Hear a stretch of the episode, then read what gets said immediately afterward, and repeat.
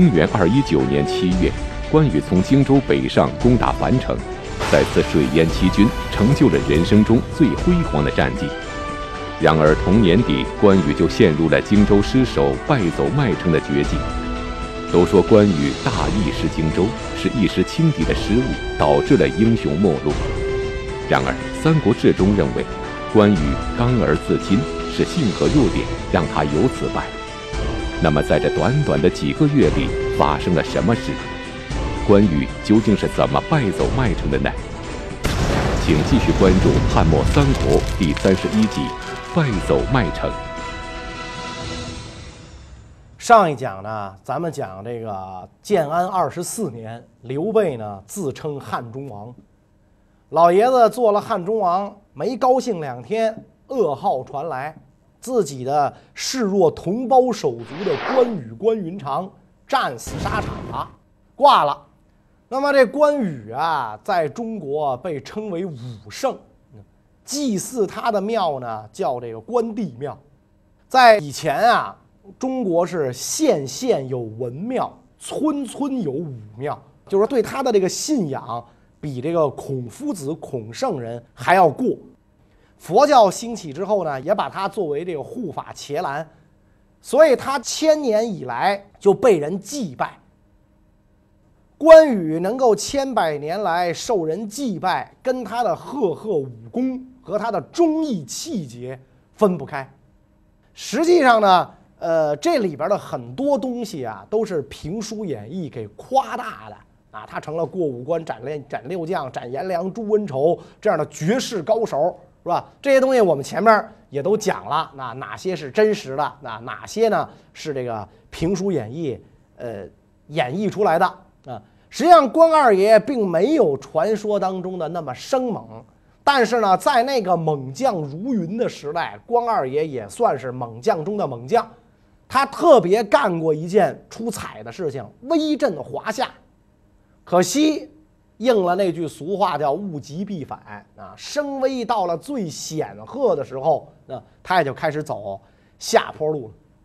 关羽啊，有勇有谋，确实不是一般人。但是呢，因为他这个呃本事太大，也就太虚骄自大了。刘备做了汉中王，派人带来官印，封他为前将军。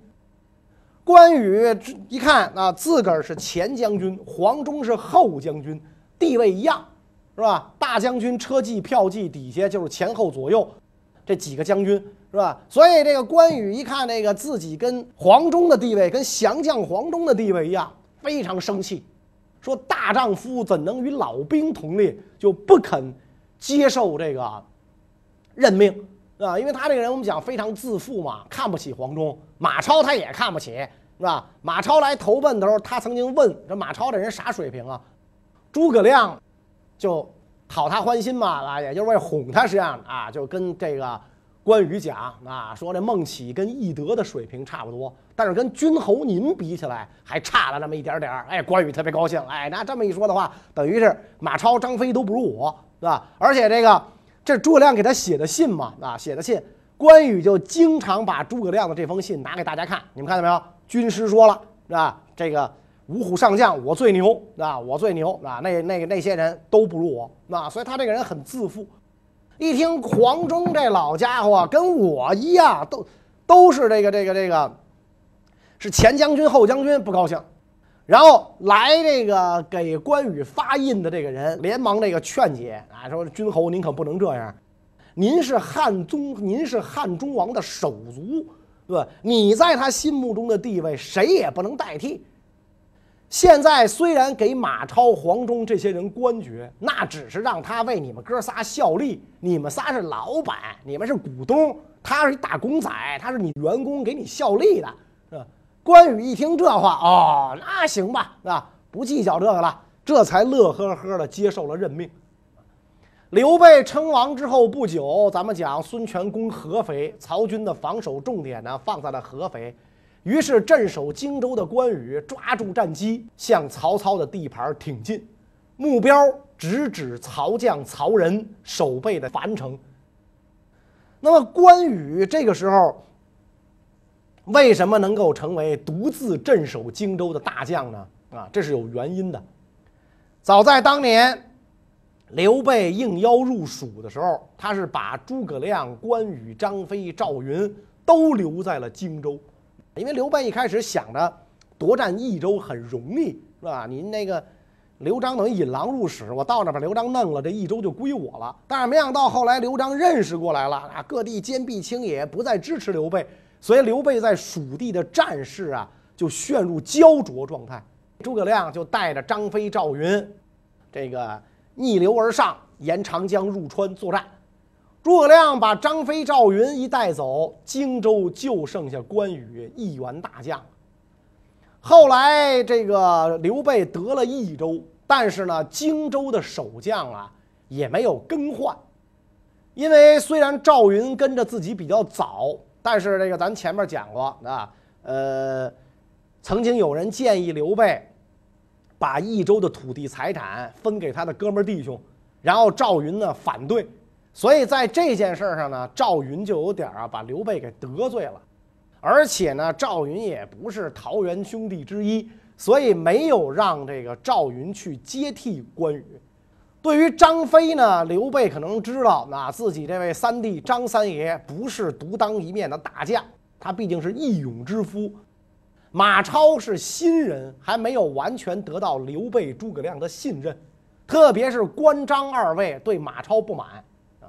那么既然这样，赵云、张飞、马超都有各种原因不能独当一面，所以荆州这个地方呢，就还得由关羽驻守。关二爷率军率军来战，曹仁呐被打得非常狼狈，赶紧向这个魏王曹操求救啊！曹操派大将于禁、庞德率七支大军前去增援，曹仁就让于禁、庞德屯兵在樊城北面的平地上，和城中互相呼应，使关羽没法攻城啊！攻城，城外的军就来救；攻这个城外的军。城里边出城出出城来救啊，都进城就被人家一勺烩了。所以呢，这个战况就打成了双方相持。当时正是秋雨连绵的季节，《三国演义》中便有了关云长放水淹七军的精彩一幕。关羽事先派人掩住各处水口，等待湘江水涨后决眼放水。驻扎于地势低洼之地的曹军被水一淹，几乎全军覆没。关羽由此威震华夏。然而，这次胜利真的全凭关羽一计吗？历史中的水淹七军又是怎样发生的呢？在这个时候，樊城下了一场大雨，大暴雨，立交桥都被冲垮了，一下子汉水猛涨，平地的水啊高出了地面一丈多，于禁的七路大军都驻扎在平地上。四面八方大水这一冲来，就把七军的军营全淹没了。这就是《三国演义》里讲的水淹七军。那实际上这是一场大雨，自然灾害。于禁和他的将士们就不得不求水，找个高地啊，这个躲避。关羽早就抓住了于禁在平地上扎营的这个弱点，趁着大水安排好船只，率领水军向曹军进攻。关羽的部队都在船上。于禁这帮人都在水里泡着，所以这个战况就有点像那个痛打落水狗，是吧？关羽的胜利来的就非常容易了。关二爷的水军把曹军主将于禁团团围住，高喊交枪不杀，那放下武器投降。于禁是被围困在汉水中的一个小土堆上，走投无路，只好垂头丧气的投降了。而且投降之后，据说于禁这人很没有气节，啊，说我是。上命差遣，身不由己来跟您打仗，望将军哀怜。那您呢，别杀我啊！这关羽很很牛啊！我不杀你，杀你误我的宝刀啊！就就没杀他。庞德呢，带了另一批士兵避水在一个河堤上啊。当时庞德家族当中很多人呐，都是为刘备效力的，而且庞德的雇主马超也归了刘备，成了刘备的五虎上将之一。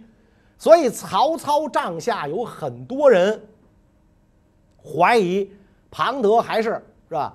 身在曹营心在汉，会不会私通刘备？但是庞德表明立场啊，如果跟关羽在战场上相见，不是关羽杀我，就是我杀关羽。在这次这个激战当中，他还曾经射中关羽一箭，因此这个关羽的水军趁着大水向庞德的部队围攻，船上的弓箭手一起上逼上射箭。庞德手下有一员部将，就跟这个庞德讲说：“这大势已去，将军，咱还是投降了吧。”我受魏王厚恩，岂肯屈节于人？庞德拔刀就把他砍死在堤上了。手下兵士一看主将这么坚决，也就跟着他抵抗。庞德不慌不忙，拿起弓箭回射。那他箭法很好嘛？啊，所以这个关羽的士兵啊，被射死了不少。双方从早上打到中午，从中午打到午后，庞德身上的箭呐就用尽了。所以命令这兵士们拔出这个军刀来搏斗，跟这个身边的将士讲，说我听说良将不会为了怕死而逃命，烈士也不会为了活命而失节。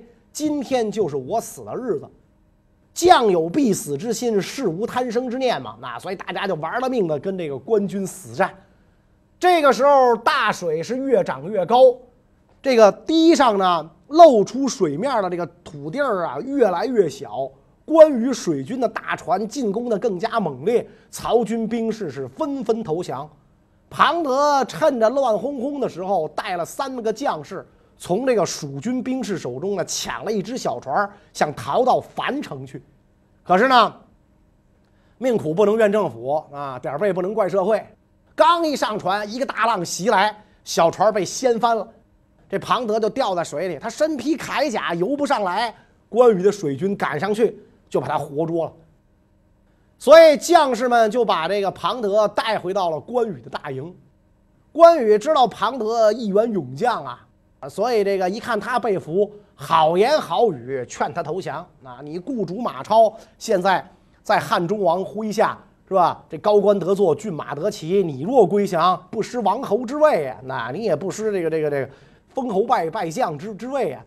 结果庞德大骂小子，少来这套！那我才不投降呢，是吧？我们魏王手里人马一百万，威震天下。你们主人刘备是吧？一蠢材，你怎么能跟魏王相比呢？所以我宁做国家鬼，不愿做你们的将军。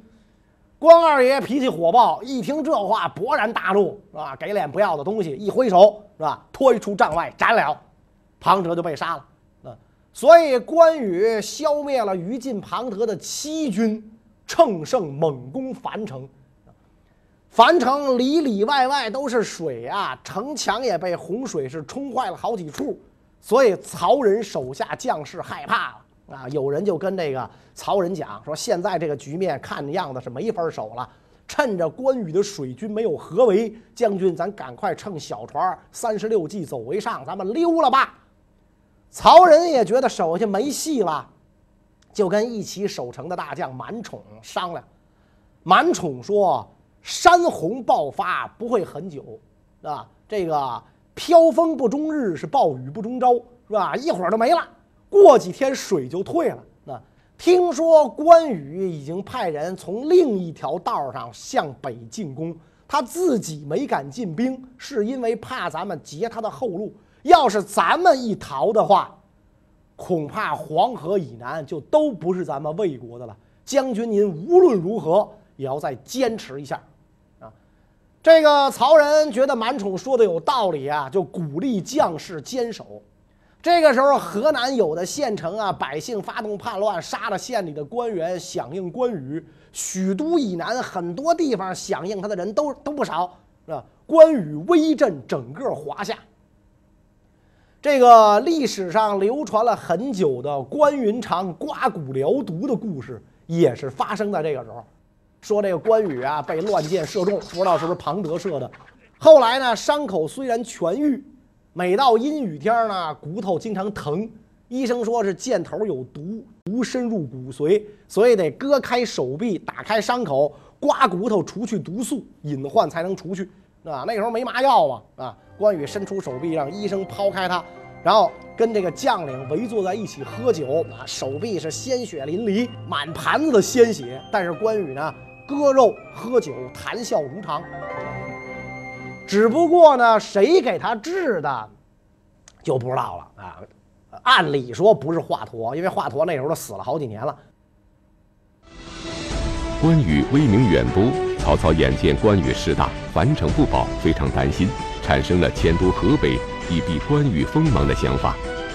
此时司马懿献上一条妙计，不仅能解樊城之围，还能让关羽陷入首尾难顾的境地。那么这条妙计是什么？曹操又会如何实施呢？这个时候，司马懿就跟那个曹操讲说：“大王不必担心，我看刘备、孙权两家表面亲热，实际上互相猜忌。这次关羽得意了，孙权一定不乐意，所以我们应该派人游说孙权，答应把江东分给他啊，封给他，约他加攻关羽。这样的话，樊城之围自然可解。”曹操觉得司马懿说的有理，就打发使者到孙权那儿去。同时指令徐晃率军去救曹仁。那么这个徐晃兵到樊城北，曹操又派大将传令说，必须等后续援军会齐之后，方可进击。当时关羽军队的前部距离樊城北啊约五里，徐晃呢假装垒一道长堑，表示要截退截退这个关羽军的后路啊。关羽惧怕被围，只好撤走。徐晃军向围城的这个关羽军队逼近。司马懿给曹操出主意，让这个同属孙让孙刘联盟的这个孙权进攻关羽。曹操同意了，因为他们发现孙刘联盟出现了巨大的裂痕。当年诸葛亮在隆中对里啊，曾经跟刘备这么讲：“你取得荆益二州，建立基业。”外结好孙权，形成巩固的联盟，然后才能北定中原。可见，诸葛亮认为孙刘结盟是刘备北定中原的基础。但是赤壁之战之后，孙刘联盟的裂痕越来越大。啊这个因为荆州归属问题，刘备占着荆州不还，让孙权很不爽。而且呢，关羽水淹七军的时候，主张孙刘联盟的鲁肃去世了，那其他人就鼓捣孙权啊，就撺掇着孙权把荆州夺回来啊。而且这个关羽自身呢，咱们讲过，太傲慢自大，对孙刘联盟的重要性认识程度达不到孔明的那个高度啊。而且他认为自己很生猛啊，我既然生猛。我想干什么事儿都能干得成，我不用靠什么狗屁联盟，所以对孙权呢很轻视。孙权曾经派使者为自己的儿子向关羽的闺女求婚，关羽不应允，还辱骂使者，啊，说我的我的这个虎将的虎女，我怎么能嫁给犬子呢？是吧？我的虎闺女怎么嫁给你狗儿子？就让孙权非常恼火。你不答应就不答应吧。按说我是一国之主，虽然不是国吧，我是江东之主。你不过是汉中王部下，是吧？我替我儿子向你闺女求亲，我这是看得起你，你高攀才对。结果你还骂我，双方关系就越来越僵。鲁肃去世之后，吕蒙代替鲁肃驻守路口。吕蒙认为关羽骁勇善战，而且有兼并江东的雄心。因此呢，就跟孙权说应该出兵对付关羽，是吧？他跟孙权讲，刘备、关羽他们那帮人是吧？这个狡诈多变，那反复无常，咱可不能把他当做咱的辅心。那他，你你你拿他当哥们弟兄，他拿你当傻子。所以孙权得到这个曹操的信之后，欣然允诺，招吕蒙回建业，共商夺取南郡的计划。关羽当然不笨了啊，也知道孙刘联盟不巩固，所以这个时候他面临的局面就是要两线作战，既要夺樊城，又防备孙权偷袭荆州。当时南郡太守糜芳守江陵，将军傅士仁守公安。关羽看到东吴大将吕蒙屯兵路口，就再三嘱咐糜芳、傅士仁小心镇守荆州。并且呢，把大部分军队留在南郡，沿江设防。《三国志》中记载，荆州北距汉沔，历尽南海，东连吴会，西通巴蜀，是战略重镇。因此，关羽加强布防，以免荆州有失。然而，为什么最终历史上还是留下了关羽大意失荆州的典故呢？吕蒙一看关羽防守严密，无懈可击，就只好这个假装有病，上书给孙权啊，要求呢回去疗养。孙权就公开发布了命令，调吕蒙回建业养病。吕蒙推荐陆逊、陆伯言来代替自己。陆逊江东大族出身，当时很年轻，才能很高，但是没有什么名望，任定威校尉。孙权改任他为偏将军，接替吕蒙。陆逊到任之后，就派使者呢给关羽送去了礼物和一封信，是吧？信上就极力的恭维关羽水淹七军，啊，这个功能功劳啊，这个这功绩啊，胜过晋文公城濮之战，胜过韩信背水破赵。勉励关羽发挥威力，夺取彻底胜利，最好能杀到许都，宰了曹贼，安定天下。关羽一看陆逊，这厮是谁呀？啊？无名鼠辈，是吧？对自己呢又这么恭敬诚恳，就放下心了。那把荆州军的大部分陆陆续续调到了樊城，打算趁徐晃兵马未到，大水又未完全退去，先攻下樊城。所以他亲自督战，加紧攻城，而曹仁在满宠的鼓励下依旧坚守。陆逊把关羽人马调动的情况呢，就详细的报给了孙权，说明自己的看法，跟孙权讲关羽一战可擒。关羽呢，当时这个集结在襄樊的兵马呀，越来越多。还加上于禁的降卒数万人，所以粮食很匮乏。南郡太守糜芳和将军傅士仁在后方负责给他转运粮草，但是呢，跟不上，那架不住这么多张嘴吃，所以关羽大怒，写信谴责二人，而且威胁还当治之，回去我就治你们。这样一来，哥俩就害怕了，心存叛心。